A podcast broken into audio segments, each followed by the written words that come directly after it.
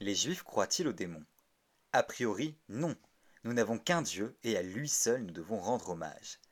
Mais que se passe-t-il si nous ne nous montrons pas dignes et que nous allons sacrifier à des démons les sacrifices qui devraient revenir à Dieu? C'est en partie contre cela que Moshe, avant sa mort dans Aazinu, va nous mettre en garde. Car il est dit que si nous ne faisons pas les choses que nous sommes censés faire, si nous ne nous rendons pas grâce à Dieu, si nous ne sacrifions pas euh, les sacrifices qu'il demande et si nous ne faisons pas les mitzvot, et que à la place nous, Yisberu la Shedim, Lo Eloha, Elohim Lo Yodaum, Chadashim, Baou, Lo Seharum Avotechem, il sacrifie à des démons qui ne sont pas Dieu, à des déités qu'il ne connaissait point, des déités nouvelles, de fraîche date que n'avaient pas redouté vos pères. Si nous faisons ça, alors là, les malheurs vont s'abattre sur nous, nous serons punis par Dieu.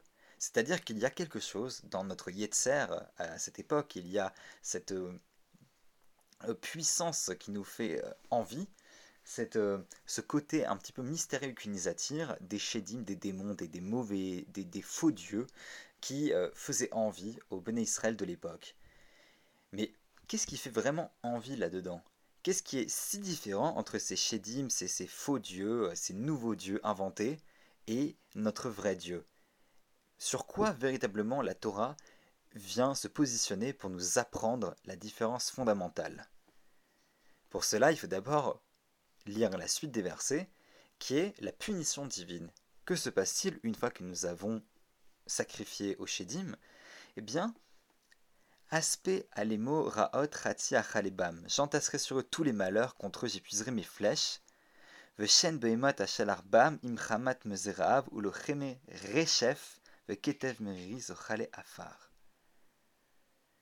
Exténué par la famine, dévoré par la fièvre et des pestes meurtrières, j'exciterai contre eux la dent des carnassiers et le venin brûlant des reptiles. En tout cas, voici comment on traduit la Bible du rabbinat.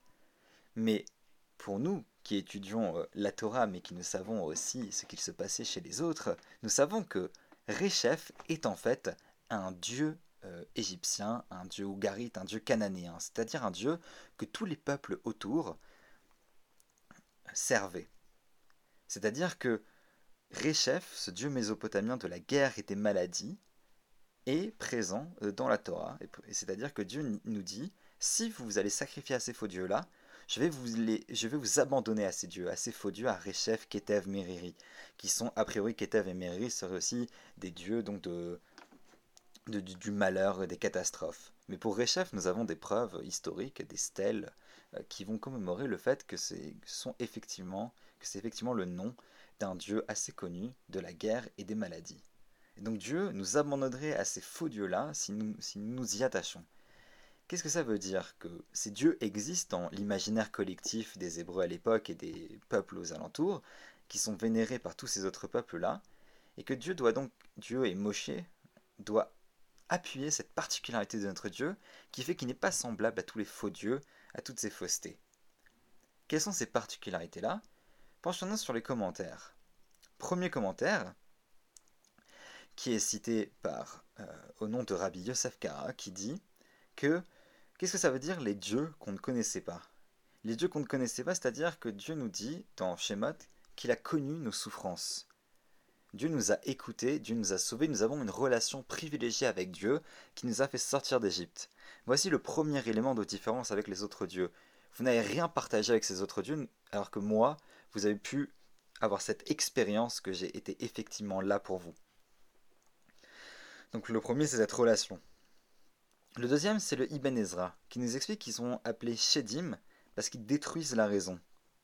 Et que Shaddad veut dire voler. C'est-à-dire que les Shedim nous volent la raison. Quand on vient servir des Shedim, en fait, on vient s'éloigner de la rationalité pour aller servir des choses qu'on ne comprend pas. C'est-à-dire qu'on a toujours cet attrait, cet attrait de la superstition, cet attrait, en fait, qui est fondamentalement idolâtre, de quand on ne comprend pas quelque chose, on a envie de, l'enfermer plutôt que d'y soumettre, on a envie de l'enfermer, d'en faire un dieu, d'en faire un élément qu'on pense qu'on va pouvoir maîtriser. Et c'est ça que le Rachaim va ajouter, va nous dire sur l'Oeloa, il va nous dire que les juifs, eh bien, ils ne sacrifiaient pas ces démons parce qu'ils les aimaient ou qu'ils pensaient que c'était des dieux, mais parce qu'ils pensaient que les démons allaient pouvoir faire ce qu'ils avaient envie qu'ils fassent. Et c'est ça effectivement le, problème de l'idolâtrie. C'est-à-dire que nous éloignons de la raison pour penser qu'on va pouvoir maîtriser, euh, la nature selon ce qu'on veut faire. C'est-à-dire qu'on va pouvoir euh, sacrifier à des dieux et que la relation qu'on va avoir à un dieu, c'est pas une relation de rationalité, c'est pas une relation euh, personnelle. On va vouloir nous-mêmes nous élever vers Dieu, nous-mêmes créer un monde meilleur. C'est un rapport de pouvoir, un rapport de domination de la terre, domination de la nature et domination de Dieu. Donc c'est ça la différence, nous disent les commentaires, entre les, dieux, les faux dieux qui sont euh, adorés depuis longtemps en fait, qui sont ces dieux-là de, égyptiens, euh, ougarites ou encore euh, cananéens. Parce que nous, on a une tradition, on a une expérience qui nous a proposé un rapport au monde qui est fondamentalement différent que le rapport au monde idolâtre. C'est-à-dire que pour nous, euh, on ne peut pas maîtriser selon notre bon vouloir en faisant des, offrandes, c'est-à-dire en, faisant des pots de vin à, des dieux différents pour, pour qu'ils fassent ce qu'on veut faire. Les règles de la nature ne sont pas des résultats de guerre de dieu ou de pots de vin qu'on fait aux démons.